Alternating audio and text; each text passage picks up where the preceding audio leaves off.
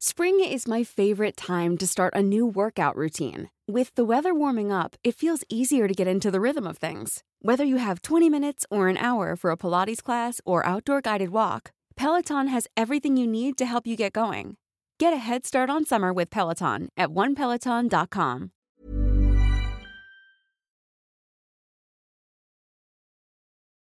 Este programa está patrocinado por todos ustedes. Así que si quieren apoyar el podcast de Historia para Tontos, por favor los invitamos a entrar a patreon.com diagonal Historia para Tontos para que dejen su donativo y podamos comprarnos unos chicles, unas chelas y mejor equipo. los quiero. Bienvenidos a Historia para Tontos, el podcast número uno de historia en México y Latinoamérica, en el que pensamos que, si no te gusta la historia, es... Porque te la enseñaron mal. Acompáñanos a Miateca en esta aventura en la que trataremos temas históricos de actualidad y cultura de una manera muy divertida y fácil para que todos puedan entenderla. Y recuerda que no hay historia si no hay un... ¡Eh! Comenzamos. A ver, ¿le damos o qué? Venga. Hey muchachos, ¿qué tal? ¿Cómo están? Bienvenidos a otro capítulo de Historia para Tontos. Feliz año a todos ustedes que nos están escuchando desde sus casitas. Como siempre me presento, soy Iker. Y pues, bienvenidos a este podcast en el que dos güeyes platicamos historia para hacerlo un poquito más interesante. Hoy, pues, Teca, como siempre, él es muy positivo. Él es extremadamente positivo y quiere empezar el año muy positivo. Entonces, eh, pues empezó positivo por el cobicho. Le dio, le dio el cobijas, el cobichoso y pues no va a poder acompañarnos, pero como siempre les traemos aquí lo mejor de lo mejor. Y pues como siempre acompaña Edu Osorio. Ah, hola, ¿cómo están? Edu Gusto. Osorio, ¿cómo estás, muchachón? Que Bien, gusto que- tener- estar de vuelta por aquí con ustedes. No, hombre, el gusto es mío, caray. Porque Edu, si se acuerdan, nos acompañó en el capítulo de la Gran Depresión, que estuvo bien sabroso, esa investigación estuvo bien chingona. Y hoy, pues, en ese, en ese pre-show, para los que están en el Patreon, ya habrán escuchado que en ese capítulo habíamos spoileado que queríamos platicar del Cid Campeador.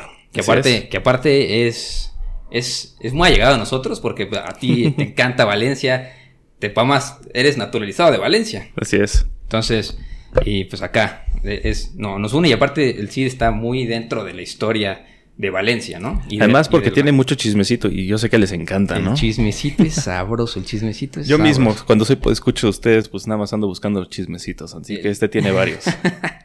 Este tiene mucho chisme. Y aparte, la historia de- de- del Cid Campeador está como entre verdad y la mentira, como entre la verdad y la ficción. Pues sí, porque tiene mucho mito, ¿no? Sí, porque Sobre aparte todo- lo, utilizaron también ya después para crear como esta identidad nacional, ¿no? Y después les vamos a contar Sí, qué pasó después con el mito de, Pues como todo, ¿no? Es como un niño héroe, Como pero un- español. Ándale, es el niño héroe es español. En vez de Juan Escutia es Rodrigo Díaz de Vivar. Don Rorín. Don- el Rorín, el Yoyigo, el Yoyiguito. Pero sí, hoy vamos a hablar, como ya lo escucharon, de el Cid campeador. A ver, Edu, cuéntanos primero, ¿por Sí. qué Cid?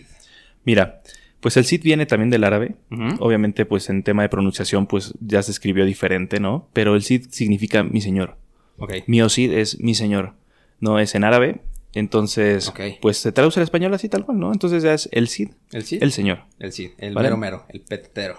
Así es. El Cid y por qué campeador. Campeador. Mira, es eh, chistoso, ¿no? Porque pues suena como de campana, ¿no? De, de Sí, sí, una sí. cosa así por el estilo, pero Muy- no tiene muy- nada. es- muy, el, el muy campante el señor, ¿no? Exacto. El señor campante. Sí, en realidad no tiene nada que ver, ¿no? Porque pues es el campeador era un título que podía tener un noble cuando era un maestro en batalla, ¿no? Cuando era un maestro en las batallas campales. Ok, dale. Tú eres entonces el campeador. Sí, sí, el campeador. Así es. Ok, ok, y seguramente desde, desde, porque desde que empezó, cuando era Rodrigo Díaz de Llevar, no, ese título se lo fueron dando mucho después, ¿no? Sí, así es. Incluso se lo otorgaron las personas, no se lo otorgó nadie más. Y hasta él se lo pudo otorgar cuando tuvo la oportunidad. Sí, ¿no? Sí, no lo es hizo. como las personas que se ponen sus apodos solitos, ¿no? Así de que, oh, yo soy Así el es, Salvador. así. Y tú, ¿cuál Salvador, güey? No mames, tú te lo pusiste. ¿Según quién, güey? ¿Según quién eres el Salvador? Pues sí, pero ahora sí que fue probado, ¿no? Y literal forjado en batalla, ¿no? Forjado en batalla, sí. Y más o menos estamos hablando del año 1048, cuando nace, cuando nace el buen Yoyigo. Correcto. Él nace, no saben dónde exactamente, saben que es de Castilla, eh, pero no saben exactamente en dónde. Se dice Sí. que se fue en Burgos, Sí, ¿no? en Es Burgos, en el norte de España. Así es, es como la, pues no sé, hipótesis más cercana a los textos al cantar que se fue Sí, desarrollado. Al cantar que me refiero es el cantar del sí. Ah, sí, porque hay, hay dos temas que se refieren al, al Mío Cid, ¿no? Por eso es tan famoso, ¿no? Correcto. Porque es el, el cantar del Mío Cid Y el otro que era la, La elegía de Valencia. elegía de Valencia. El primero, pues, fue este, una recopilación de datos eh, mediante un cantar, ¿no? Donde se hizo, pues, bibliográfico. Sí. Y el segundo, que la elegía de Valencia, pues, fue un texto que hizo un árabe, eh, al-Wakasi. Al-Wakasi. Así como es. japonés, ¿no? El kamikaze al-Wakasi medio locochón. En al-Wakasi Locochón, pues, era un, un escribano este, que se dedicó a, a relatar la historia final de, de la intervención eh, del Islam dentro de Valencia, ¿no? Digamos, relatando las últimas batallas, donde, donde el Cid, pues, fue como el estelar, ¿no? Digamos. Sí, sí, sí. Y el otro, el, el- el cantar del mío Cid, se supone que, que era una leyenda a voces, ¿no? O sea, se- el- desde, desde, pues desde que estaba vivo el mío Cid ya se estaban escribiendo leyendas sobre él y ya platicaban de, pues te digo, o sea, el, mi- el- el mi señor ya, ya la gente lo quería, ¿no? Y vamos a platicar cómo después el cariño de la gente fue lo que le ganó también muchas batallas, ¿no? Así es. Pero después, de- desde vivo hasta que el momento que se murió, empezaron a hacer historias. Sí, incluso fue leyenda ya muerto. o Sí, sea, sí, la leyenda, también hay leyenda de que ganó una, una batalla, batalla muerto. muerto y todo este tipo de cosas, sí, de que lo montaron a su caballo ahí muerto, pero el chiste es que era, era leyenda popular y se platicaba en las personas y se hacían canciones y este, entonces imagínense ustedes que están en el siglo, en el siglo XII caminando por la calle y está un juglar ahí, un, un trovador cantando las canciones del mío Cid y pues esas, esas, esas, esas canciones se llevaban a las casas y las casas empezó a hacer la leyenda hasta que en el año 1207 eh, un autor de este seudónimo Perabat escribe el cantar del mío Cid y ahí es cuando ya empieza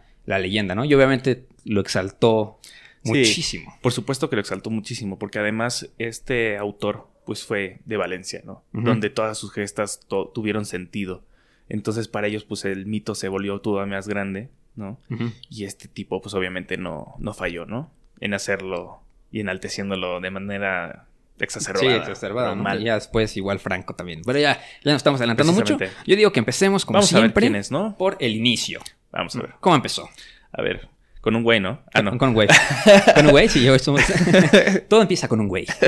Exactamente. Pero bueno, el punto es que este tipo, pues bueno, sabemos que fue mercenario, Sí. sabemos que fue soldado profesional, sabemos que fue un campeador, Un campeador. ¿no? Pero realmente él empezó siendo un escudero. ¿no? Él empezó siendo escudero de un príncipe, de un infante, se les llamaba, ¿no? De un infante de Castilla, el infante Sancho II. Este Sancho II después fue rey también de Castilla. Eh, hijo de su padre, yo, Fernando me, imag- yo me I. imaginaría también. Fernando I. El hijo del papá. Además, fue Fernando I un gran rey. O sea, fue un rey unificador. Un rey que, mm, que logró eh, pues, unificar el norte de España, que era muy complicado. Que mm, unificó Galicia, este, que también fue muy difícil. Y León. ¿no? Entonces su reino, pues realmente era, pues, era enorme, ¿no? O sea, en, en retrospectiva, lo que antes eran los reinos españoles, pues sí era bastante grande geográficamente abarcaba pues el centro, norte y, y oeste, ¿no? Eh, entonces, pues sí, en gente pues era eh, pues toda la gente que en el pasado se había visto desplazada por las invasiones musulmanas, pues terminó recalando ahí. Entonces, pues una, una tradición de, de gente que escapó y que pues tenía hambre, ¿no? De, de regresar a sus tierras, de regresar a donde ellos eran. Entonces, pues sí, como que había un fervor muy grande por, eh, por avanzar. ¿no? Por protegerlo, la cristiandad como tal, ¿no? Sí. Que era lo que sí, realmente que en ese tiempo importaba. ¿no? Eh, y pues bueno, Fernando I fallece natu- de causas naturales. Sí, como los reyes, ¿no? Los reyes por lo general casi no los matan. Bueno, quién sabe. En el siguiente capítulo de, de la Guerra de los Rosas van a ver cómo sí se mueren. Ahí vamos a ver. Ahí sí se mueren la gente. Como para más, no sé si sabías, les voy a spoilear algo rápido del capítulo siguiente. El, el- la Guerra de las Dos Rosas fue la inspiración total para Game of Thrones. Fíjate. O sea, este, este güey George R. R. Martin le cambió los nombres a las personas. O sea, puedes tú contar la historia de la Guerra de las Rosas y le cambias a los nombres de Cersei, Joffrey y todos ellos y es exactamente la misma historia. bueno, pues ya saben, no se lo pueden perder No para, los amantes de Game of Thrones. ¿no? Exactamente. Si no les gusta la historia, mínimo para Game of Thrones. Sí, esta historia más bien es una historia de cómo ser un mercenario sin terminar muerto en el intento. en el ¿no? intento. Entonces, pues bueno, el caso es que pues tenía tres hermanos, este eh, infante Sancho. Eh, los tres, a la muerte de su papá, pues les hizo jurar Sí, ¿no? sí, sí. que no se iban a pelear entre ellos y que iban a proteger la cristiandad entre los tres. Sí, que de hecho creo que hay, una serie muy buena. No me acuerdo qué es del Cid. que está obviamente caracterizado todo, ¿no? Que está ahí a mi hijo Sancho, le dejo, este, no me acuerdo qué le deja, ¿no? Este, ahorita para, para eso estás tú. Sí, Sancho le deja Castilla. Ok, Sancho le deja Castilla. A García le deja Galicia. Ujú. Eh, García tiene, le, le decimos Gar- García porque pues no es muy relevante la historia, pues se muere muy rápido, ¿no? Sí. No, no había chance de ponerle apodo, ¿no? Sí, Se murió y no es su apellido, es su nombre. Él se llamaba García. García, ajá. Sí. Y Alfonso VI, que bueno, tiene una relevancia más. Ujú. este, Bueno, tenía dos hijas, ¿no? Urraca y... Sí, pero pues, no tenían como realmente un peso político. Y ya sabes que en ese tiempo Sí, el no. tener una hija no era eh, como un afán de, de trascendencia, ¿no? Sí, no. Más bien. Digo eh, que igual les dejaron de que unas... de- les dejo los territorios no, de tal y, y, y tal, fue, por importante porque a sus hijas las casan también con terratenientes muy, muy ricos. ¿no? Muy, este, pues con mucho poder Sí. militar, ¿no? Entonces, pues sí, sí tenían... Eran tokens. Sí, exactamente. cambio. Literalmente, Objetos. ¿no? Mala onda, pero sí, así era, Sí, ¿no? sí, sí. Eh, entonces, pues sí. Y estos tres hijos, pues, como dices, los segmenta entre sus territorios, los Ujú. parte en tres. No muy equitativamente. Sí, no. No, porque usted siempre habla de que al primogénito le toca tal y, literalmente- tal y, tal, y al segundo o al más apto en la batalla le toca el, territorio más conflictivo. o con más gente, ¿no? Sí. Para tener más soldados. Entonces, esa era, digamos, la visión, ¿no? Sí, les dijo, y, juren sobre mi lecho de muerte de que no van a, no van a poner su mano sobre sus hermanos, ¿no? No van a voltear sus espaldas. Y parece que le dijo, ve y rompe la mano a tu hermano.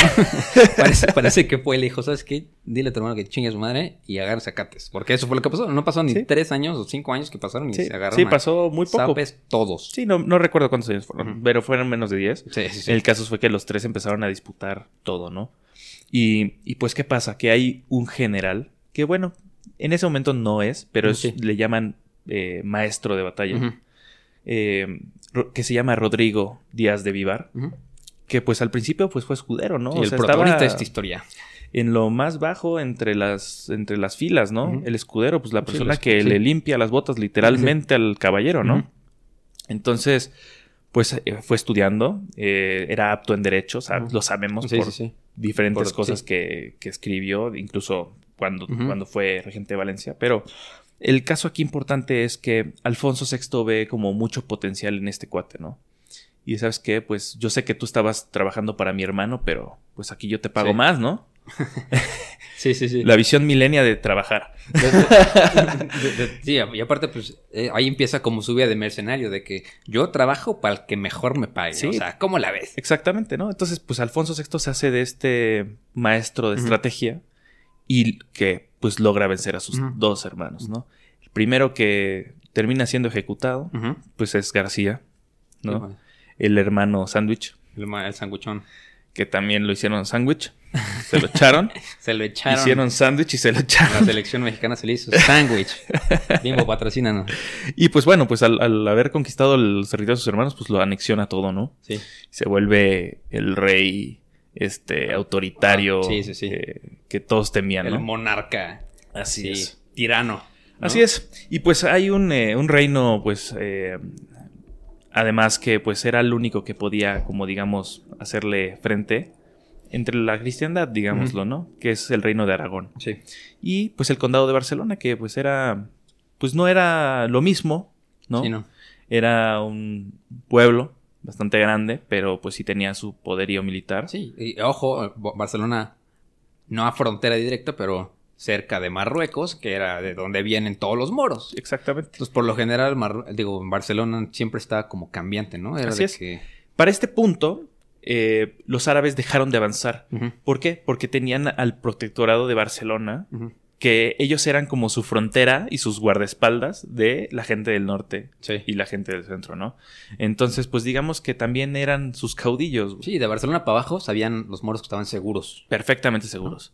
Bueno, El- moros como musulmanes, ¿no? Sí. Para, para los que no sí, vamos a ponerlo moros. así, en coloquial, Sí, como ellos lo decían, ¿no? Para no hacernos bolas y entrar. En, en cuestiones Aquí- ahí. aquí- No, porque hay personas que, digo, nos escuchan, nos llegaron mensajes de niños de primaria y de secundaria, entonces a lo mejor no has visto esto en tus clases de primaria, pero a los moros eh, eran los musulmanes que venían del sur, ¿no? Así es. Que estuvieron Sí. ocho siglos en. Exactamente. Entonces, para este punto, pues ellos ya no tienen el mismo poderío, pero pues siguen eh, queriendo expandir como su ideología, ¿no? Entonces, pues la parte de la puerta de entrada y la llavecita es Sí, Barcelona, Barcelona, sí. ¿no? Entonces, en este caso, Barcelona, pues ha sido históricamente opo- oposición a, a lo que ha sido Madrid, a lo que ha sido el resto de Sí. España, y pues tiene su origen, ¿no? Y este es el origen. El origen, sí. ¿no? Este, entonces, bueno, el caso es que, pues, el Cid en ese momento, pues no es el Cid, es Rodrigo. Simplemente es Rodrigo, ¿no? El Rorro. El Rorro. Eh, y pues el Rorro, pues en ese momento no tiene poder eh, ninguno, ¿no? O sea, Sí, no, pues, es solamente un empleado del Sí, rey. del ¿no? Eh, a partir de que le gana a sus hermanos, Alfonso VI, pues le dice a Rodrigo, ¿sabes qué? Pues me ha servido de gran utilidad. Ha sido campeón en toda la expresión de la palabra. Sí, Hay muchísimas te he visto leyendas. pelear y te agarras acá te uno contra uno. O sea, todas las leyendas de cómo ganó sus espadas y a Babieca, que era su caballo súper famoso, todas las ganó en batalla, uno contra uno. Hay leyendas que ganó uno contra 14, ¿no? Pues ya se las contaremos después. Exactamente, ¿no? O sea, y pues sabemos que era muy bueno. Era muy bueno, sí. pues. Entonces, literalmente eres un campeón, porque así se les decía a, la- a la- a la- Sí. a los guerreros que realmente eran muy diestros en batalla, eran los campeones del rey. Rorro el Champi. Le El champi rorro. Este, El Champirrorro. Así le voy a poner. Historia para tontos, episodio 22. El Champirrorro. Champirrorro fit. y pues bueno, entonces el, el champi rorro lo que hizo fue que en ese momento, pues ya que ya era de la confianza, ya todo, pues le dijo, ¿sabes qué? Pues mira, te voy a dar unas tierras. ¿no? De donde tú eres. Y pues tienes la posibilidad de tener este, a tu gente, a tu séquito, Sí, sí, sí. eh, riquezas, este, y demás, sí, ¿no? tú manejas la tierra y su población, como, Sí. como si fuera un mini feudo. Como tú quieras. Sí. Así, literalmente, tú has sido de utilidad, hazlo como tú quieras. Sí. Te doy chance, ¿no? Entonces, pues, en este tiempo, pues, tú dabas chance, después le dice, no, a hierro matas, a hierro mueres. Sí. Pues le dio chance y este cuate, pues, era un cuate inteligente, un cuate útil, ávido en batalla, diestro, además, en ella, ¿no? Entonces, pues en este punto, eh, pues digamos que tenía pues muchos enemigos Alfonso VI al intentar expandirse, ¿no? Digamos que los moros empezaron a verlo como una amenaza y pues dijeron, ¿sabes qué? Pues esta amenaza se tiene que acabar ya, ¿no? Tiene un ejército enorme, Sí, está ahí en su, su lugarcito, pero está, así se es. está armando. Así es. Entonces, pues empezaron a armar los moros. Empezaron a decir, sabes que este cuate está teniendo mucho poder ya. Se está expandiendo. Sí, porque había una paz, entre comillas, ¿no? Sí, porque digamos que los moros no querían ir más allá de los Pirineos. Ya habían intentado eh, unos años antes, no me acuerdo si 100 años antes, intentaron llegar hasta Francia de Sí. Carlomagno. Y él mismo fue el que los expulsó. Sí. Entonces, como que dijeron, ya sabes que hasta aquí es nuestra frontera. La frontera. ¿no? Y aparte geográfica, ¿no? De que Sí, casi casi los árboles, el bosque. sí, ya más el- las montes, montañas, ya. la parte montañosa ya no nos interesa literalmente, Sí, ¿no? Y aparte es más difícil, necesitas más poderío, más gente, más Exactamente. dinero. y es Entonces, pues, una extensión de terreno muy grande, ¿no? Había como una paz, entre comillas, ¿no? Sí, sí, sí, sí. Digamos que pues, esos güeyes los dejo ahí a hacer o sea, no había paz, pero no me atacas, no te ataco. Así es. Entonces, pues bueno, el caso es que, eh, pues a esto, pues dijeron, ¿sabes qué? Pues ya, ya no puede ser posible, o sea, ya tenemos que, Sí, sí, que ya. quitarte este poder, sí, ¿no? porque se acuerdan, como lo he dicho muchas veces, de Tucides, de que en el momento que alguien se va a hacer más poderoso, la guerra es inevitable. O sea, en el momento de cambio de hegemonía, la guerra es inevitable. Entonces Precisamente. dijeron, ellos, mejor nosotros antes que ellos. Sí, y hay que recordar que el sur de España, pues estaba dominado por taifas. que es una taifa? Pues es un reino. Un reino musulmán que tiene mucho poder económico, mucho poder militar, y cada uno era independiente al otro. Sí. ¿no? Porque no había como un, eh, una persona central por la cual estuvieran avanzando. Sí, o sea, no se atacaban entre sí porque No. eran eh, musulmanes. Lo que les interesa, exacto, lo que les interesaba era expandir su ideología este, religiosa Sí, y ya. y ya. Y su, y su Sí, influencia. fundamentalistas y les acabó. Exactamente. Era lo único que querían, ¿no? Entonces, literalmente, el general que conquistaba aquí se hacía de la taifa, Sí. ¿no? A otro lugar, ve, se apoderaba de ahí, ¿no? Entonces, pues, Zaragoza era una taifa muy poderosa Ujú. Que justamente pues, colindaba al sur, Sí. ¿no? Como tú dices, el cambio de hegemonía pues trae eh, Guerra. conflicto, ¿no? Pedo. Exactamente, trae muchos pedos. Muchos pedos. Entonces, pues había un general que te va a sonar, eh, Al-Mutamman. Almut Amán. Al-Mutamman. Este cuate eh, era el hijo de Al-Mutadir. Ahorita esos nombres pues no dicen nada, Sí. ¿no? Porque pues la realidad es que al morirse pues no, no generaron Sí, no- no ninguna trascendencia. Pero digamos que el papá le dice, ¿sabes qué, cuate? Pues no, yo ya estoy muy viejo para, para hacer esta campaña, hazla tú, ¿no? Pero pues el hijo pues la- realmente era súper inexperto, nunca había estado en batalla, nunca nada Ujú. y lo manda con un ejército muy numeroso, ¿no? Entonces, en 1082, 1082, ok. 1082. o El, el Cid pues estaba súper joven. Sí, No. que habrá tenido, nació en el 50, ponte. O en el 48. Pues sí estaba joven. Muy joven. Como para liderar un ejército estaba muy Sí. joven. Y para ser el señor feudal también Sí, sí, estaba muy joven. joven. Entonces, pues, ¿qué pasa? Que estos cuates, pues dicen, ¿quiénes en nuestros ejércitos de reserva? Barcelona, tráelos. Tráelos para que nos apoyen en batalla para, para este, robar esos territorios que acaban de, de conquistarse. Y pues, ¿a quién creen que llama el rey Alfonso VI? Alfonso Pues. ¿sabes qué? Tú, mi campeón, vas a ir, mi querido Rorro Champi. Rodo Champi, órale. Este, dales, güey. Dales a los cates, güey. Y pues en la batalla de Holocau, pues gana. Es su primera batalla en contra de los moros que el Cid gana. Entonces Rodrigo a partir de esta batalla gana un botín inmenso porque pues era armaduras, botín Sí, que llevaban venían sí. los refuerzos de Barcelona. O sea, Exactamente. era de que venía.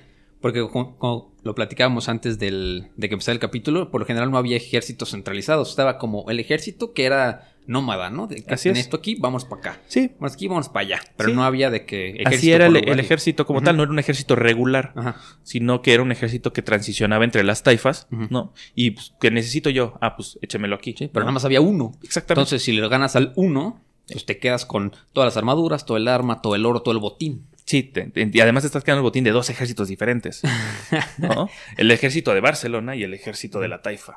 Entonces, pues, pues, te imaginan el botín Sí, que se armó este cuate, ¿no? De Clash of Y Clans. pues este ahí. cuate acababa de hacerse de un feudo. Pues dijo, ¿sabes qué? Pues yo necesito lana para que mi feudo Sí. eh, arranque, Que ¿no? haga espuma la leche. Exactamente. Entonces, pues regresó con su rey y le dijo, ¿sabes qué? Pues te toca tu pate, ahí tienes. ¿no? Y, y- y, pues el otro cuate como que ve las, los centavitos y dice, oye, güey, El rey Alfonso dijo, oye, güey, como que, ¿te acuerdas que sí soy rey? Y sí, sí, más o menos cuánto se gana en las guerras. así es. Y a mí sí me hace que te estás clavando un pedacito. Y un pedacito, ese pedacito te va a ser acreedora que te destierre de mi reino, güey. ¿Cómo la ves? Sí. ¿Cómo la ves? Y pues perro? sí, lo destierra. Destierra a su campeón, güey. No- A la persona que lo hizo rey. Sí, sí, lo destierra. lo destierra. Ya no es champi. Ya no es el Solo champi. es el rorro. Solo es el rorro. el rorro feudal. El rorro feudal. Entonces, el- este rorro es feudal. el de este rorro. Qué pendejo. Entonces, pues, ¿qué dice Alfonso? Pues este güey- sin este güey yo puedo solo, ¿no? Ajá. Entonces intenta varias veces este, conquistar este, Zaragoza. Y no puede porque pues es la taifa más rica, ¿no? Sí, es la sí, taifa sí. más poderosa en ese momento. Pues, pues obviamente no pudo y no tenía su campeón. Pues dice, ya, ya extraño a mi champi, ¿no? ya Ya, ya no, no puedo solito, güey. ¿No? Entonces, pues hay otro personaje que se repite mucho en la historia del Cid porque pues es el antagonista número dos, Número, digamos, sí. ¿no? Es esta persona que se llama Berenguer, Berenguer Ramón II. Berenguer Ramón II. Ok, segundo. O segundo. O segundo. Que era el conde de, Barcelona. De Barcelona. El conde de Barcelona, pues sabemos que era pues una chichinca, un reino títere Sí, sí, sí. musulmán. Sí, que daba tributo. Y que además muy poderoso, ¿no? Sí. Entonces este cuate eh, se, digamos que se agrupa con un cuate que se hizo fama, Ujú. Al Mustaín II. Era un cuate que eh, se destacaba por ser muy poco educado. Sí. Cuate que... Sí, sanguinario, bárbaro. Sí, barbárico, Sí, literalmente. O sea, era un cuate que, que no perdonaba nada, no dejaba cautivos, no nada, ¿no? Entonces este cuate, eh, pues tenía fama, ¿no? De gran guerrero, de... eh, Conquistador. si quieres, ¿no? Conquistador, sí, Ajá, ándale, sí, de conquistador, precisamente, ¿no? Y pues estos cuates dijeron, ¿sabes qué? Pues hay un reino que se nos está medio sublevando también, que es Valencia, vamos a tomarlo, ¿no? Y pues intentan asediar es- esa ciudad, pues es una ciudad que está bordeada por ríos, Sí. ¿no? Hay ríos muy grandes, algunos muy profundos, y pues es difícil avanzar un, un- un ejército entre ese, este, Pues el terreno está complicado. Sí, es un terreno complicado, ¿no? Entonces lo que hacen es, ¿sabes qué? No la vamos a, no la podemos invadir, tienen buenos guerreros, vamos a sitiarla, vamos a intentar que se mueran de hambre. Entonces, y así lo hacen, ¿no? Un año dura el sitio, un año en una ciudad así es de que un año... chingo. Bueno, llegamos un año en cuarentena, pero imagínate un año en cuarentena, pero... que no pueden llegarte 1200. recursos, Bueno, güey. En el año 1000. O sea, un, un año que no te pueden llegar recursos, no te puede llegar trigo, no te puede llegar, pues no sé, Sí, dice que está rodeado de ríos, pero los ríos no, es- no están en Valencia, no tienes que salir al río. Si no te dejan salir al río, Sí, no te dejan salir al río, te matan, ¿no? ¿qué vas a comer? ¿Qué vas a tomar? Entonces, pues la respuesta a eso es, pues se comieron primero a las ratas, después se comieron a los animales de compañía, los Ajá, perros, los, gatos, a las vacas. después al, al ganado. Fue lo último que se comieron, Sí. antes de comerse a la gente. Entonces, toda esta crónica está en la elegía de Valencia. ¿no? El relato, digamos, semivictorioso. ¿no? Donde dicen, pues los hicimos comerse entre ellos, ¿no? Sí. Los forzamos a comerse entre ellos. Y pues hay un personaje que de repente llega. ¿Por qué llega? Pues porque dice Alfonso VI así como de, oye, ese, ese territorio es de mucha importancia para mí. Sí. No, y, y aparte, digo, a- ahorita como paréntesis, se me acaba de prender el foco, que también ese texto que dice que, o sea, ganamos, lo hicimos comerse entre ellos, también fue como abandonaron su religión, sus creencias por nosotros, o sea, de que ya, ya al punto de comerte Se a alguien, mataron entre ellos. O sea, ya al punto de comerte a alguien, o sea, dices, ok, no puedes comer cerdo si quieres. Sí, está bien, y recordemos que ese cristianismo era muy ortodoxo, ¿no? Sí. O sea, era... No podías quebrantar absolutamente nada y al pie de la letra, ¿no? Sí, sí, sí. Entonces el comerte a alguien estaba... Sí, ya, ya, sí. O sea, recordemos qué hicieron cuando vinieron aquí a México, ¿no? No, Sí. no es distinto a lo que vivieron ellos Sí, en tampoco. Valencia, en el sitio, en primer sitio, En ¿no? primer Digamos. Eh, entonces, pues, eh, Alfonso VI dice, ¿sabes qué? Pues necesito proteger a esa gente. O Sí. sea, es mucha gente. O sea, es una ciudad muy, muy poblada, eh, de mucha importancia, porque también es una línea de suministro, es un Ajá. puerto muy grande. eh, que co- comercialmente, pues es muy valiosa Sí. Valencia. Entonces dijo, ¿sabes qué? Pues necesito de nuevo a mi champi. Sí, llámale a ese güey, dile que perdón. Ajá, literal. O sea, dile que perdón, pero que necesito. Bueno, los reyes no No. piden disculpas, pero si te voy a dar otro chance. No, pero pues es como te voy a dar otra oportunidad de redimirte, güey. Sí, sí, sí, ¿No? sí. Y pues ahí va. Sí, Ahí va el le champ. das entre líneas, te necesito, cabrón, por Sí, favor, ya, güey. Sí. Entonces el Champi ve ot- otra oportunidad, güey. Otra oportunidad de ganarse gente, de ganar seguidores, de ganar oro, ¿no? Porque dijo, te pago, ¿no? Sí, sí. Entonces, pues, no sabemos cómo. ¿Por qué? No, sé, no sabemos porque nadie No, sabe. no, nadie sabe. ¿Cómo fue que Rodrigo Díaz de Vivar convence al ejército de Barcelona y al ejército musulmán de que levanten el sitio así nada más porque sí? Sí, na- o sea, Lo hace. sí, es- es- eso es, una, es, un, es un párrafo en el poema del mío Cid y dice, esto pasó, no hubo guerra. O sea, no hubo guerra, pues. No hubo guerra. Es- eso es lo que sabemos, que no hubo conflicto. No hubo guerra. ¿Quién sabe cómo le hicieron para salir? Entonces, pues imagínense ustedes, ¿no? Estar dentro de la ciudad sitiada, con hambre, con todo, y de repente ver Sí, un ejército desolación. que entra victorioso, sin, sin un conflicto, Sí. y te salva. Tú- o sea, ¿quién es esa persona para ti, güey? Sí, o sea, el señor Es tu señor, es el señor y de ahí sale el, tu Cid, el Cid. mío Cid, mío Cid. ¿no? Y eso fue lo que le exclamaban a aquel al entrar por las puertas de la ciudad, ¿no? Sí, mi, sí, mi señor. Mi señor, güey, gracias por echarnos el Mi paro, porque señor. Me iba a comer No. a mi chamaco, el tercero, que está mal en las calificaciones. está bajo calificaciones, está bajo mates. Nos lo vamos, Nos a, lo echar. vamos a echar en Es el siguiente. Entonces, este, bueno, el caso fue que pues él entra, ¿no? Victorioso. La gente pues lo idolatra. Mucha gente se le une. Eh, gana mucho eh, por el simple hecho de entrar Sí. a la ciudad, ¿no? Este, en su persona, ¿no? Y pues, obviamente como todo, pues esto no es algo tampoco que se alegre un rey, ¿no? que, Exacto, sí, de que le está perdiendo el favor de sus súbditos, ¿no? Así es. Entonces, pues, eh, lo que hace Alfonso, pues se la guarda, ¿no? Sí, se la porque guarda. aparte hay que acordarnos que el Cid no venía en nombre del rey, Así es. venía a nombre de él y sus huevos, ¿no? le, pregunté a mis huevos y me dijeron que Simón y me voy a meter a Valencia porque si, el rey me está pagando y le estoy dando chance que me pague, pero yo, le- yo trabajo para el mejor postor. Y eso fue como una cualidad del Cid que se repite y se repite durante su historia. Él trabaja para el que mejor le pague. Sí, exactamente. Y, y- y además, él llega y, y establece su propio protectorado por sus huevos. O sea, él llega y le dice a la gente que está ahí, ¿saben qué? De hoy en adelante, ustedes trabajan para mí. ¿No? Y la gente estuvo, estuvo en perfecta sintonía con él. Dijo, sí, a huevo. O Sí, sea, necesito dinero. Tú nos liberaste, güey. No, pues además tú nos liberaste, Sí, güey. sí, tú nos sí. salvaste. Sí, güey, lo que tú quieras, ¿no? Entonces el güey, pues establece su protectorado en el Levante, es una zona de Valencia. Y pues en esa zona él, pues hace lo suyo, ¿no? Hace su segundo feudo, digamos, Sí. por así decirlo, ¿no? Y pues este se vuelve pues, más poderoso porque pues era un sitio más comercial, Sí. de más riqueza económica. Y entonces pues se vuelve mucho más grande, con mucho más gente y demás. Y pues a partir de aquí, pues el rey Alfonso VI agarra como mucho valor agarra tanto valor que dice, ahora sabes que ahora me toca a mí golpear a los moros. Tanto que voy a conquistar una ciudad que es clave para su reabastecimiento y para Sí. su desarrollo. Y entonces él va con todo su ejército y conquista Aledo, Mm. en Murcia. Es el, si ves la franja española, digamos en la península, toda la parte sur, digamos que es como es una sonrisita, Sí, ¿no? sí, sí. Digamos que esta parte es la parte de justo en el centro, güey. A donde llega todo. Justo en el centro es, esta fortaleza, esta ciudad. El puerto. Exactamente. Y, y- y dije, la voy a capturar. Esta es la que voy a capturar. Y lo hace, ¿no? Lleva todas sus fuerzas, absolutamente todas. Spring is my favorite time to start a new workout routine. With the weather warming up, it feels easier to get into the rhythm of things. Whether you have 20 minutes or an hour for a Pilates class or outdoor guided walk, Peloton has everything you need to help you get going. Get a head start on summer with Peloton at onepeloton.com. y la captura. Ujú. Entonces los musulmanes dicen, ¿sabe qué? Pues la bebes o la derramas. Sí, o la bebes o la derramas, carnal. ¿Cómo la ves? Así es. Entonces, pues ellos van y dicen, ¿sabes qué? Pues nosotros vamos a reconquistar esta ciudad porque es muy importante Sí. para nosotros, ¿no?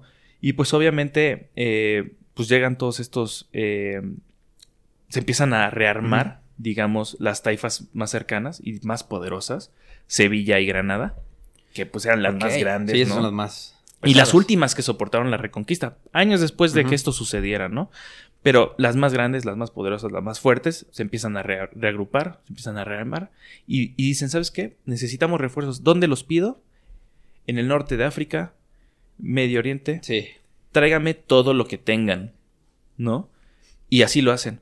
Se junta un, eh, un ejército, el más grande que se pudo haber visto en la península ibérica, que fue el ejército almorávide que es este ejército nómada súper poderoso, Sí, sí, sí. con muchísima banda. Y estos cuates son lo Y, que... o sea, convocó a todas las personas. de- así de que, ¿sabes qué, güey? ¿Tú quieres pelear, agarrarte a putazos? Órale. Pero no agarraron a cualquier cuate. O sea, agarraron al- al- a, los sacerdotes Sí, a los. a- o sea, Agarraron a la gente pirada. fanática. Sí, sí, sí. y dijeron, "Ah, los vamos a mandar ahí porque es tu deber divino. Sí, como, una, como una reconquistar". cruzada inversa, ¿no? Así de Así es. Pues para ellos fue su Sí, sí, cruzada. sí, sí. Porque fue, eh, pues, monjes, soldados, lo que fue un cruzado, lo que fue un, este, un caballero templario, eran estos cuates, pero de los musulmanes, haz de cuenta, Sí. ¿no? Entonces, pues estos cuates, pues empezaron a, a- a rearmarse, a llevar este ejército poco a poco, poco a poco, a través de toda África, el norte de África, ¿no? Y pues el rey dice, ¿sabes qué? Pues un mensajero, un pajarito, me dijo por ahí, ¿Qué un que este que van a tener un ejército de chinga tu madre y pues necesito tu ayuda, cuate. Y entonces le llama al Cid y le dice, ¿sabes qué, güey? Pues como soy tan verga, los voy a agarrar y los voy a emboscar en este punto que me dijo este pajarito. Obviamente el pinche mensajero no les iba a decir la neta, güey. Ah, pero no contamos que, que el Cid ya se había palabrado con, con el rey. Ah, sí, por supuesto.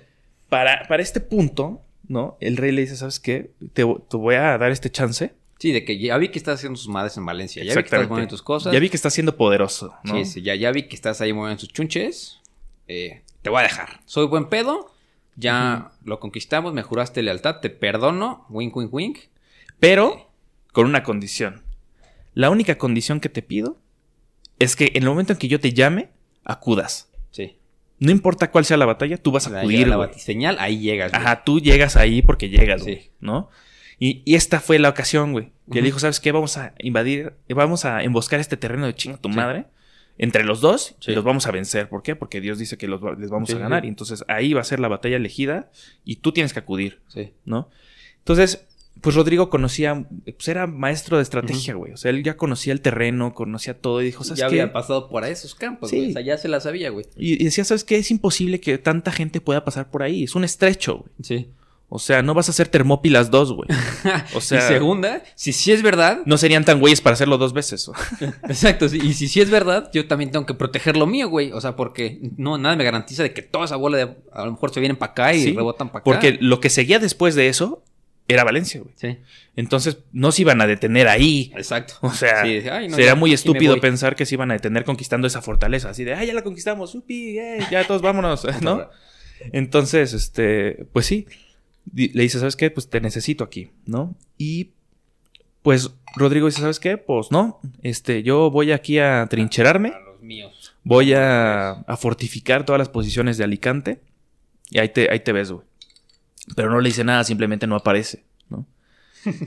Entonces llega este cuate así como a la nada, así como de, pues qué pedo, no hay enemigos, ni amigos, ni nadie, güey, estoy solo aquí como idiota, ¿no? Obviamente, pues el mensajero le había dicho, pues, mamá, ¿no? O sea, obviamente... Sí, quién sabe qué fin tenía, ¿no? O sea, a lo mejor era como de tener algún plan y secreto que no funcionó, pero el chiste es que nadie llegó, ni nadie buenos ni llegó, malos. nadie llegó, no, no hubo una batalla, no hubo ni madres, nada más se cansaron, a la verga les tuvo que pagar un pendejo y ya, güey, ¿no? Entonces, pues este cuate dice, ah, pero no me venías a ayudar, güey. Sí, sí. no, O sea- me dejaste morir solo, güey. Sí, ok, no había nadie, pero no veniste, ¿Dónde güey. estaban los elfos cuando cayó roja? No, maldito Exactamente, no vinieron, güey. No vinieron. pedo, ¿no? Entonces me traicionaste, güey. Traicionaste. Entonces, ahora sí lo destierra y le quita todas sus tierras y le quita todas sus cosas, güey. ¿No? Incluso eh, se dice también, es un Mm. chismecito, Chismecín, chismecín. que eh, a su, no- a su esposa y a sus hijas, él las captura para llevarlas a, a- a la taifa de Valencia a que el regente de Valencia las tuvieran este, Sí. capturadas, güey. Entonces, este, pues imagínate, pues, ¿qué dice Rodrigo, no? Sí, Así el como de- deshonor ahí horrible. Sí, Porque aparte él siempre fue medio leal a, A a todos. Alfonso. Sí, Pues pues sí. sí, siempre fue leal al cristianismo, güey. O sea, Sí, decir, eso pues sí. sí. o sea, lo hago por Dios, güey. No lo hago por ti, güey. Pero también trabajó para Por supuesto, por supuesto, pero pues iba a defender su credo, ¿no? O sea, Sí. también Sí, sí, estaba sí. tan pirado, ¿no? Sí. Entonces, o sea, decía que me dominen los musulmanes, a que me dominen los cristianos, que me domine Pues sí. un enemigo conocido, ¿no? Sí, exacto. Entonces, pues este cuate lo que dice es, ¿sabes qué? Pues me vale madres, ya, chinga tu madre. Y pues lo que hace es que se regresa a Valencia y empieza a capturar puntos estratégicos de, de Ujú. esa taifa, ¿no? Entonces el regente musulmán de la taifa de. Valencia dice, oye, ¿qué pedo? ¿Quién es este cuate que está saltando todo mi... Nadie me hace caso aquí, güey. Sí, ¿qué pedo? ¿Por qué estás haciendo mi- tu desmadre aquí, no? Y su- como este ejército era nómada, no estaba ni siquiera cerca, güey. O sea, lejísimos. Este cuate Sí. no podía ni siquiera pedir refuerzos. Exacto. O sí, sea, aparte, ok, pides los refuerzos, pero llegan en tres meses, güey. ¿Estás de acuerdo? exactamente. Entonces, pues no había manera No que. Rappi. Sí, no podían pedir ni madres, ¿no?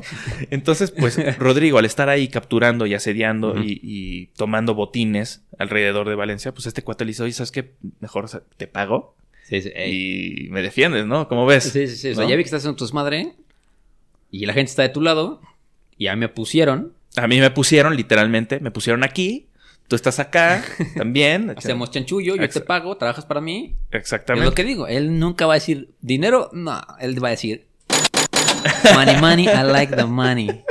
Me.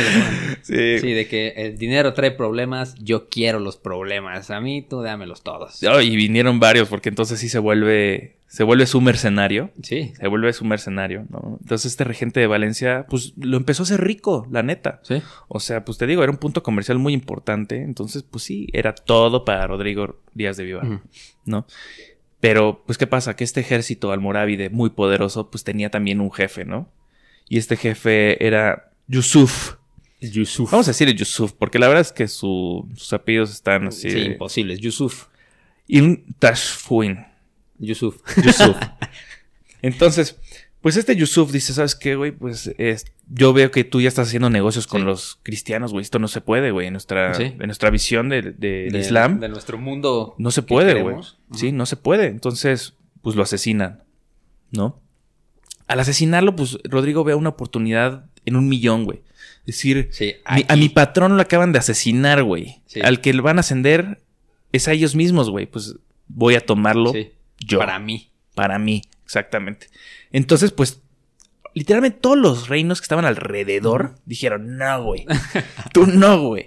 ¿No? Entonces, Barcelona, Ajá. Castilla, Sí. Génova. Génova, qué chingados de que se el berro lejos, es como Moscú, Singapur, Macao, Sí. Perú. Y no. Entonces, pues este cuate, Ramón Berenguer II, eh, lo que es, pues, lo íbamos a mencionar Sí, porque sí. es el antagonista de. Rodrigo, ¿no? Dice, ¿sabes qué? Yo me quería quedar con eso antes que tú, güey. Entonces vamos a pelearnos la tú y yo, güey. Sí. ¿No? A ver si muy, muy perro, güey, ¿no? Entonces, a ver, yo tengo a los genoveses de mi lado, tengo a Alfonso VI de mi lado ahora, y estás tú solo, cabrón. Entonces vamos a medirnos en batalla tú y yo Sí. en este En punto. este momento. Y entonces lo reta en un, un pinar, güey, un bosque de Sí, pinos sí. así, donde dijo, ay, lo voy a emboscar ahí al pendejo y lo voy a madrear. Pero este güey, pues es más inteligente que estos brothers, güey. sí, sí. O sea, que les, literal se las voltea y les gana, güey, a los tres ejércitos al mismo tiempo, él solo, güey. ¿No? Entonces, pues ya lleva una historia de ganar, ganar, Ganar, ganar, ganar, ganar. sí, jamás y a todos, Ah, güey. sí. Y a todos. Ya le, ya le ganó a los musulmanes. Ya, los- ya le ganó A a los cristianos. castellonenses, güey. Ya le ganó a los, a los de eh, Galicia, güey. Sí. Ya le ganó a los barceloneses A también, güey. A los genoveses A también. Aunque mandaron, mandaran tres güeyes que, no supieran leer ahí, güey. Aventar piedras, pero los, los matan también, güey, ¿no? Entonces, pues ya le habían ganado a todos, güey. O sea, ya no había nadie en el norte que pudiera desafiar a Rodrigo porque él ya tenía el ejército más poderoso, güey. Sí. O sea, el ejército más poderoso era él y después Alfonso VI. Ya no había más, güey. O sea, él era el más rico y el más poderoso del vecindario, güey, ahora. Y, pues solo había obviamente un pez grandote ahí, güey, que eran los almorávides, ¿no? Sí. Entonces ya eran almorávides versus el Cid. ¿Por qué? Pues nadie más les podía hacer frente, güey. sí, ya todos se habían matado entre ellos, güey. Estaban muy pendejos, güey. No había nadie digno de ese rival, güey. ¿no? Entonces, este... Pues sí, o sea, es que es impresionante, ¿no? Pero él regresa ya a Valencia como el señor, güey, ¿no? Sí. Ya, eh, pues todos aplaudiéndole al pedo, Sí, ya a se ver, vuelve... Aquí tengo aplausos, mira. Ah, pues date los aplausos. Ah, está, así llega. Ándale, güey. Ah, repartiendo Ándale, varo. Ching, ching. Así es, güey. Entonces, pues sí. Entonces te digo que, pues ya al, al no tener un regente activo, pues literalmente, pues el Cid lo toma, güey. Y Dice, ¿sabes qué? Ahora yo soy el príncipe Sí. y señor campeador de Valencia, güey. ¿Cómo te echas ese pinche título, güey? Sí, sí, sí, sí. El señor, primer príncipe. Ajá, príncipe, Príncipe, señor. señor y campeador, campeador de, Valencia, güey. O sea, el dominador megapadrote del Sí, lugar, sí. güey, soy yo. Soy yo. Exacto, güey. Y pues, güey, pasar de un escudero, de un ahí, infante, güey. ahí es cuando se reencuentra otra vez con su esposa capturada. sus Exactamente, hijas porque ahí estaban, güey. Sí. Ahí estaban. Que aparte la gente le empezó a crear mitos. O sea, porque, por ejemplo, tenía dos espadas cabronas, ¿no? Y una la ganó contra el conde de Barcelona. En esta, en esta batalla. En esta batalla se la, se la roba. Creo que se llama la colada, una cosa, sí, una espada. la colada en la batalla de Tebar. En la- en, la ajá. que se lo... Y la otra se llama Tizona, Así es. que se la roba el rey Bucar en Marruecos. Ahorita vamos a pasar a donde la roba. Que si no la han visto, se la vamos a poner ahí en el, en el, en las- en la- en el- en los show notes que subimos a Instagram. Qué, qué espada, ¿eh? Sí, porque además, o sea, este tipo de espadas son espadas ceremoniales, son Sí. espadas épicas, ¿no? Sí. O sea, que se ocuparan en batalla estaba... Sí, estaba complicado. y Además eran pues, muy costosas, ¿no? Sí. Entonces, pues, las leyendas dicen, ¿no? Que este cuate sí las ocupaba en batalla, ¿no? O sea, que no eran ceremoniales para él, sino Sí, para él sí llevaban sangre, sí, ¿no? Este, pues porque tenían piedras preciosas y la madre, ¿no? O Sí. sea, sí Sí, estaban... igual que su caballo, ¿no? Lo Babiaca, que se supone Sí. que también se lo había ganado a, a la taifa de Sevilla. Sí. Que se supone pues era un caballo así enorme, que no era bueno para las peleas porque no era muy rápido. Pero eso es. la leyenda cuenta de Pero que era muy fuerte y los atropellaba. bestia, sí, que los la atropellaba, así literalmente, y que los pasaba de frente y les aplastaba todo, Sí, ¿no? sí. Pero sí, el caso es que, eh, pues este, este eh, ejército gigantesco Sí. ya era el momento en que chocara con pared, Sí. ¿no? Entonces, este, ahora sí, este Yusuf, Ujú. el Yusuf, bla, bla, bla, Bla, este, dice, ¿sabes qué? Ahora sí es hora de acabar Sí. con toda la amenaza que tienes aquí. Ya se empezaron a matar entre ellos. Es el momento perfecto para entonces yo tomar eh, a todos desprevenidos, con bajas, Sí. este, desgastados, etcétera. Entonces, em, pues sitia de nuevo Valencia, Mm. segundo sitio. Ese segundo sitio, pues obviamente fue, pues, eh, avasallador por la cantidad Sí, de gente, gente que asediaba, ¿no? Este, este segundo sitio, incluso en ese sitio, pues hay chismecito detrás, porque aquí nace la leyenda también del escudo de, eh, de Valencia. De Valencia. El sí, escudo de la eh, escudo real de Valencia, que es un murciélago, no sé si algunos sepan, o porque son seguidores del fútbol, o porque han ido, o lo que sea. Eh, en todos los lugares hay murciélagos, plasmados en- tanto en la bandera como en el, en el logotipo de la ciudad, eh, en el equipo de fútbol, Sí, todo, todos lados. sí, sí. ¿Por qué? Porque murciélago, pues muy sencillo. Este ejército pues era tan numeroso, ¿no? Que pues obviamente la elegía de Valencia describe que hacía la tierra temblar y la madre, ¿no? Pero pues hagámosle caso por un momento, Sí, sí, ¿no? Por un momento y tomamos ese hecho como cierto. Ajá, digamos que Temblaba la tierra. Era Exactamente. septiembre. Día soleado. Ya soleado. hacía como 36 grados. Y este. Y pues pasado cerca de las cuevas de, de las cercanías de Valencia. Y pues estos. eh, pues murciélagos Sí. salieron despavoridos de, de las cuevas al atardecer, ¿no? Sí. Y a, pues, a cazar, ¿no? Pero pues esta vez salieron antes. ¿Por qué? Pues porque algo percibieron, ¿no? Algo estaba en las cuevas. Exactamente. Entonces, pues la gente identificó esta señal como que algo muy numeroso se acercaba hacia ellos y les dio tiempo perfecto de fortificarse, de armarse, de prevenirse, ¿no? Y de generar una Sí. defensa, pues buena, ¿no? Para la ciudad. Entonces, pues digamos que ellos se vieron atrapados entre la ciudad y los ríos. ¿no? Ellos dicen, ¿sabes qué? Hay varias ciudades que me interesa capturar porque tienen una fortaleza sí. muy grande, eh, ¿no? Una de ellas, pues fue Cuarte. Cuarte. Esta batalla fue en la que eh, el Cid se hizo de su segunda espada. Ok. ¿Tú Ujú. te, te sabías el nombre de la espada? No, Tizona, creo. La colada. No, Tizona. Ah, Tizona, sí, sí. Sí, su, su espada rey Búcar de Tizona Marruecos. la obtiene a partir de esta batalla, porque es la batalla donde chocan los ejércitos más numerosos. De hecho, fue la batalla más numerosa que, que hubo en todo este periodo. Que más o menos, digamos que, obviamente, el cantar de Messi exagera, Sí. ¿no? Como cuántos Sí, era, era, yo también lo leí para este capítulo. Era alrededor de 40 mil contra 5 mil. Una mamá así. Que Sí. es imposible, güey. Obviamente no fue exagerado así de la diferencia, pero, Pero sí, sí eran, sí sí eran eran más. 40 mil. O sea, yo estoy seguro que sí eran 40 mil del lado musulmán. O sea, eso yo creo que no lo exagera porque estoy seguro que ellos sí tenían ese dato. ¿no? Eh, pero del lado, digamos, cris- cristiano, del lado del Cid, eh, pues habían más o menos unos 15 mil soldados. O sea, no creo que más. La verdad no creo que más, pero sí más o menos por Ah. ahí. Y entonces lo que hace este cuate, eh, dice, tengo un ejército ta- tan numeroso que lo puedo dividir en dos. Se le hizo buena idea a este cuate, al Yusuf. Dijo, ¿sabes qué? Lo voy a dividir en dos y voy a atacar dos fortalezas al mismo tiempo. Con una parte de mi ejército voy a sitiar Valencia. Sí. Ya lo hice una vez, lo podemos Ah, hacer dos sí. veces, sin pedos. Sin problema. Y la otra mitad del ejército lo voy a mandar a Cuarte, que es una la fortaleza donde, de donde era este Rodrigo. Y dices, voy a acabar con ese cuate y con todos los que lo siguen, ¿no? En, un- en un solo movimiento, los voy a acabar a todos. Pues este cuate dice, Rodrigo dice, ¿sabes qué? Pues mira, yo no voy a luchar contigo frontalmente porque me vas a ganar. Tienes un chingo de soldados, no mames, güey, o sea, no mames, ¿no? Entonces, pues a él se le ocurre mandar a su caballería, que era muy numerosa, eran pues más o menos de 5.000 unidades, Sí. Y, y las manda por la retaguardia eh, a la ciudad de Valencia, Sí, al, al cerco. Creo que sí leí ese dato. Eran como 4.500 lanzas. Una cosa Ah, así. leí. 4.500 más o menos, sí, Sí. seguro.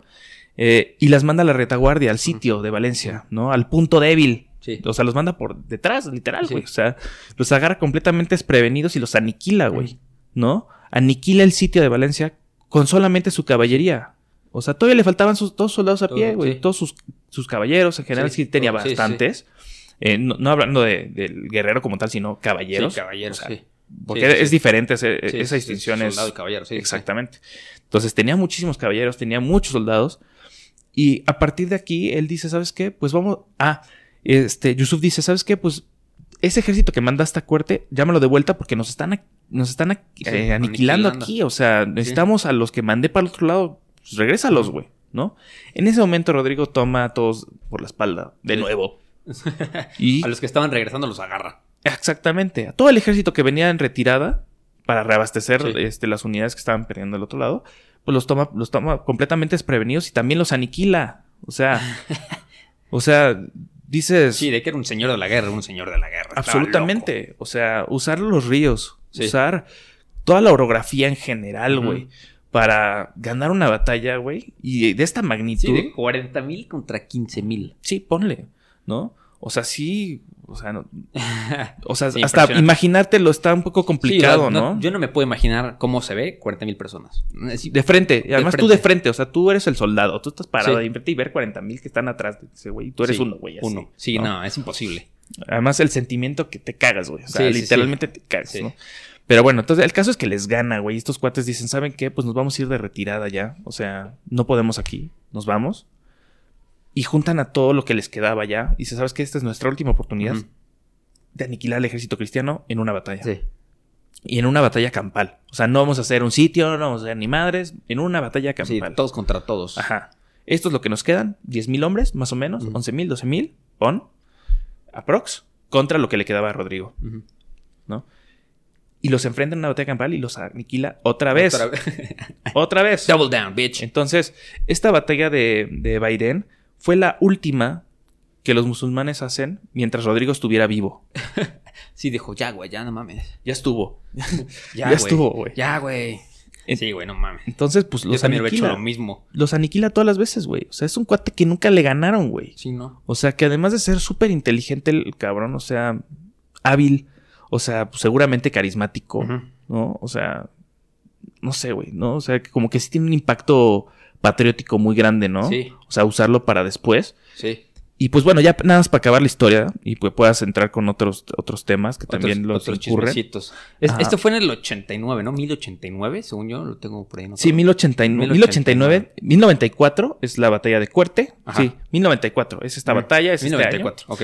Y este y pues ya a partir de ahí él regresa victoriosísimo, Sí. ¿no? A Valencia. Se ya, sustenta su título, ¿no? Pues es este pues, el Sí. amo y señor de, la ciudad, de Sí, la justo provincia. Mencionaba la, la fecha porque pues ya en el en el 1099, que son cinco años más, ya se petatea, se nos Sí, se petatea el- petatea. Entonces, en el 94 él digamos que regresa completamente victorioso, unificando la comunidad de, de Valencia. Y unos años después, pues se dice que muere de causas naturales, otros dicen que lo asesina una flecha, Una flecha, sí. este, que estaba dando un paseo y una flecha, ¿no? No, no- no se sabe, ¿no? O sea, a veces es como causas naturales porque nadie, no le pasó nada. Sí, pero que. Pero pues hay que acordar. Yo he visto de que varios podcasts así medio conspiranoicos que no, es que. ¿Cómo, ¿Cómo se va a morir de causas naturales el SIDA? Güey, pues no mames, en el siglo, pinche, en el, en el año 1000, güey, la gente se moría por una diarrea, güey, ¿sabe qué? Sí, se moría guacareando, güey. O Sí, o sea, sea, sí, por te- por una cosa. peritonitis. Sí, o sea, se morían de cualquier cosa. Entonces, y ahí viene todavía, se empieza a gestar la leyenda del mío Cid, ¿no? Porque también empieza de que gana, gana este. Pues una guerra a muertos, se supone, Sí. ¿no? Que doña Jimena Ah, ve pues en la este punto, de los- que ya está muerto, Sí. pues ¿qué dicen estos cuates? Ya se murió, güey. Ahora sí es Ahora nuestro sí, momento de hacer, güey. Es nuestro momento de actuar, güey. ¿No? Entonces sí, entran con todo, güey. Entran con todo. Con Tokio. Doña Jimena, pues no tenía el, el, el expertise militar. Ella se queda a cargo de la ciudad. De hecho, es la primer regente mujer que se queda a cargo de, de todo un reino. Sí. La primera en toda la historia. Ella es la primera mujer que toma las riendas de un reino, ella Sí. solita. Y pues doña Jimena pues no era pues, no era bélica, güey. Sí, no, pues, no, era todo lo contrario a su esposo. Sí. Y pues ella huye con todo con toda su gente, no Sí, nada pues, más sí. ella, con toda su gente. Sí, pues dice, güey, yo no, ¿cómo voy a enfrentar eso, güey? O sea, es imposible. Imposible, ¿no? Entonces, huye con toda su gente, eh, dejan eh, desoladas las ciudades y pues huyen con el cadáver de su esposo, güey. Incluso en, en una de las retiradas, eh, no recuerdo ahorita la batalla, pero sí en una de las retiradas, pues los, los toman, ¿no? Sí. Eh, y pues era tanto el, el fervor por, por, por, eh, Por su, el señor Cid, Sí, eh, que lo montan en un caballo, como si fuera reliquia, güey. sí, sí. sí. Le pones su armadura y trépalo ahí. Y ganan la batalla Sí, con, con el con muerto el ahí. Cid muerto. Con el Cid muerto. Por el miedo que generaba el Cid, güey. ¿no? Exactamente. Con el tan solo verlo en un caballo, el otro ejército dijo, ¿qué pedo? Sí, no sí, que estaba no muerto. estaba muerto, güey. Exacto. No que Guacha, estaba así muerto. como cuando sale el Undertaker, güey. Sí, pues eh, también recula, no, no había tecnología, no era como saber si es él o no es él, güey. Sí, O sea, trae su armadura, es un muerto, pero trae su armadura, trae su- está en su caballo, tiene su espada, está todo está ahí. su güey. estandarte, güey. Está todo ahí, güey. Es él. Sí, ¿no? sí, sí, sí. Entonces, pues, a lo mejor el miedo, el factor miedo, el factor, este, confusión, ¿no? Pues Sí, dijo. los no, hicieron perder esa, esa batalla por la retirada. Y entonces Sí. mucha gente se logra salvar a partir Ajá. de esa acción, güey. Y pues las, hijas las hijas de, de Rodrigo, antes de él fallecer, Ajá. pues las casa con la gente más poderosa de, de- Sí. de la España cristiana en ese momento, ¿no? Este, el conde de Barcelona, que Ramón Berenguer III, Tercero, el sí. hijo del antagonista, se casa con la hija Sí. del Cid. Ya después viene. Ahorita les contamos el chismecito. Ajá. El Berenjena tercero y con. Y con eh, uno de Pamplona, casa su otra hija, eh, que también era un regente bastante poderoso, que tenía un ejército muy grande, muy rico. Y este, y pues ellos sientan las bases para, y sus hijos, más bien sus nietos, forjan las bases para la reconquista española, de- unos años después. Ok.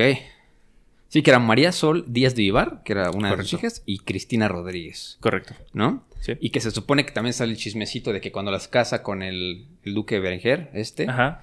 que no me acuerdo. Ah, él, él las ata a un árbol. La, Sí. la ata a sí, un sí, árbol. que se supone que no, no me acuerdo qué pasó, que, se, que se- le quisieron poner el tú por tú al, a- al mío Cid. Y este, y obviamente no pudieron, ¿no? Y aparte se supone que las hijas, este, ya no querían estar con ellos Porque pues le tenían miedo a la guerra, nada más querían varo, eran así unos avaros horribles y eran súper collones y, Sí, este, exacto. y no tenían como pues los huevos. Es que también si tu papá es el mío Cid, güey, ¿cómo chingados quieres? ¿Estás de Sí, acuerdo? exacto. Sí, cualquier otra cosa no, no, no llega, ¿no? Ajá, No es- entonces no pues, obviamente no, no, no se podían separar en ese entonces Sí, no. las personas porque fue hasta Enrique VIII que dijo, "Eh, aguántame, aguántame, aquí sí se puede. Pero este, entonces obviamente los hijos de, del conde de Berenguer y todo, pues eran, eran en las me reír de todos, porque era como, güey, está casado con la hija del mío Cid, pero pues la hija dice que es un papanatas que no sabe para nada. Y entonces ahí sale de que, como, pues ya, ya, ya tenían carrilla con las hijas, pues no se pueden separar, entonces se van, se van en el ejército y le dicen a su ejército, ustedes adelántense, nosotros queremos pasar tiempo a solas con nuestras esposas. Así es, correcto. Y este, el ejército sale y pues ellos se aprovechan de ellas y las dejan desnudas, atadas en un árbol por días. Hasta que un mensajero las encuentra, pues le dice al Cid, güey, cabrón, tus hijas están aquí, güey. Y el Cid manda 200 cabrones. Y pues el Cid va con Alfonso VI y le dice, oye, güey, ¿qué pedo con tus pinches descaros, güey? Sí, de hecho hay un chismecito que al conde Berenguer lo castran. O sea, chisme ¿Sí? sí, ¿no? Obviamente, ¿no? Pero parece que así fue, ¿no? Porque vivieron felices para siempre Dígame, después. para- Este... Se- Según yo, después se casa con. O sea, porque el, van a juicio con estos dos güeyes. El, o sea, obviamente el Cid, en teoría, obliga, pero pues, no, no puedes obligar al rey. Entonces, pues digamos Ajá. que lo coerce a decir, güey, ¿sabes qué? Pues perdieron el favor de sus hijas. Sus hijas ya no están casadas con esos güeyes por pendejos. Y creo que se casan con el. Con un infante de. Con un infante de Alfonso VI. Ajá. Sí. Algo así. No, con, con un duque de Aragón, Sí, que ah, es todavía, sí, era Mejor, todavía más sí. poderoso, ¿no? Entonces, pues sí, literalmente, ¿por qué hablamos de las hijas de, de Rodrigo Díaz de Vivar? Porque su hijo murió en batalla con. Alfonso VI. Sí. Su hijo, su orgullo más grande, Sí. Fallece, ¿no? Entonces, pues realmente como que en, en este, en esta época con, con ellos, o sea, como el poder que, que, que generaron sus mujeres, o sea, es decir, su esposa, sus hijas, fue enorme. O sea, sus hijas fueron literalmente regentes de toda España. Sí. Su esposa fue regente de toda la comunidad valenciana cuando no había nada, ¿no? Y se volvió la mujer más poderosa en ese momento de la península ibérica, ¿no? Entonces, pues, o sea, no manches, o sea, estuvo cañón. O sea, a lo mejor no logró él dominar eh, como tal España, pero sí sus hijas, sí su esposa Sí. y sus nietos. Y sus nietos, que fueron los precursores ya duros, duros de la reconquista. Así es. Que eso ya es la- o sea, el término de ocho siglos de, De ocupación. de ocupación, ¿no? Y también obviamente ya salen todos los chismecitos esos de que en de camino a ver a, a Alfonso VI, el Cid creo que iba con un, un regimiento bastante pequeño y se encuentra con el ejército leonés y de que pues mandó a su ejército, pero detrás de él salieron 14 asesinos que lo querían matar y él solito contra los 14. Sí, estaba esa leyenda, que, que él solito, su propia mano, ¿no? Sí. ¿Qué? O de que también el papá de Jimena, de doña Jimena, que era su esposa, pues eh, no se la quería entregar en matrimonio, entonces él fue y en una pelea el, el papá lo retó un duelo y él lo mató. Pues, Sí. Obviamente no, no, no No. retar un duelo al pinche Cid. Pero pues Pues en ese momento no era. en ese momento no era. Y también digo, ya se construye esta leyenda y obviamente personajes como Franco, ¿no? Que tampoco son muy gratos de escuchar, pero lo utilizan como... Bueno, él decía en su discurso que el Cid es el espíritu de España, ¿no? Pero pues... Se entiende por qué, ¿no? O sea, o sea, se, Se se puede entiende por qué, entender. Se puede entender, pero al mismo tiempo, pues él como que alegaba al nacionalismo, ¿no? De que, güey, el CID era de España para España. Pero dices, cabrón, el CID trabajaba Obviamente para no. Obviamente no, el CID trabajaba para el que le diera más lana, más, ¿qué, más ¿qué varito. dijeron? El, el Cid trabaja para quien le pague. Para quien le pague. Y dijo, por eso, nacionalista. por eso, por Trabaja eso. para el oro. Ah, perfecto, Ah, pues sí. Pues sí, aquí tenemos mucho que trabaje. Sí, pero ya después el CID, si, si tienen ustedes la, la este, las posibilidades de, de- o si ustedes llegan a España y van a Burgos, en la capital de Burgos, eh, lo enterraron en 1911, me parece, ahí en la, en la, Sí. en la catedral de Burgos, la tumba más padre que he visto yo en mi vida. Sí, o sea, yo creo que sí es, Sí es digna de un héroe. digna de un héroe. Del, Literal. sí, del- es como aquí. E inobjetable, además. O sea, no hay manera de que alguien niegue Sí, lo no, que hizo. no es una leyenda. O sea, es- eh, hay partes, hay partes de la historia que son leyendas. pero no toda la historia leyenda. Es historia con leyendas. Pero Así sí, es. sabemos que el Cid. Además, tenemos hasta la firma del Cid. Exactamente. Está ahí guardada en, este, en el Museo de Madrid. Y este, pero sí, eh, wow. Así le vamos a poner obviamente todo en, la, en, el, en, el, en los show notes. Vamos ahí a ponerles a ustedes todo lo, lo que platicamos ahorita en este podcast. Y qué rico es hablar del Cid, ¿eh? Sí, obviamente. Qué sabroso es hablar del Cid, porque aparte es una persona hasta inspiradora, ¿no? Dices, Sí, oh, su y súper interesante, güey, ¿no? Ahí ves, ahí se ve de dónde, de qué cuero salen más correas. Sí, ya sabemos que la iguana masca. Más cae del lado del Cid. Ay, güey, pues qué sabroso estuvo, Medu. Muchas gracias, Gracias, por, por platicar con nosotros ahorita del Music. Ya saben, síganlo en tus redes sociales. Edu13 en Instagram. Edu3 en Instagram, denle mucho amor. Nosotros vamos a subir todo esto. Y también queremos mandarle a todos un saludo de Año Nuevo. Pásenla padre, que se cumplan todas, todas, todas. Y un abrazo a Teca que ojalá. Ah, y un abrazo al tequita. Le mandamos un, un caldito de pollo calentito. Sí. Échate calientito. un caldito de pollo Y calentito. un paracetamolcito. Y un para... Exacto. A, a la salud del Cid. claro que sí. Y pues bueno, antes de irnos queríamos este, mencionar a los nuevos Patreons. A Abraham Domínguez, Luis Nagore y a Amadeus Ortega y Paloma Alcócer. Los queremos un montón. Ya van a ver que cada vez se pone más sabroso esto. Si no están suscritos al Patreon, suscríbanse a- a- en Patreon para tener contenido exclusivo. El pre-show de hoy estuvo bien sabroso. Platicamos del estuvo Age bueno. of Empires. Estuvo bien sabroso. Entonces, pues, suscríbanse, denle mucho amor al capítulo, denle like, compártanlo y pues ya saben que no hay historia. Soy no hay un güey, aunque esté el güey esté enfermo, Pero ahí está el güey. pe- pero ahí está el güey. Ahí está. Un abrazo. un abrazote, bye bye.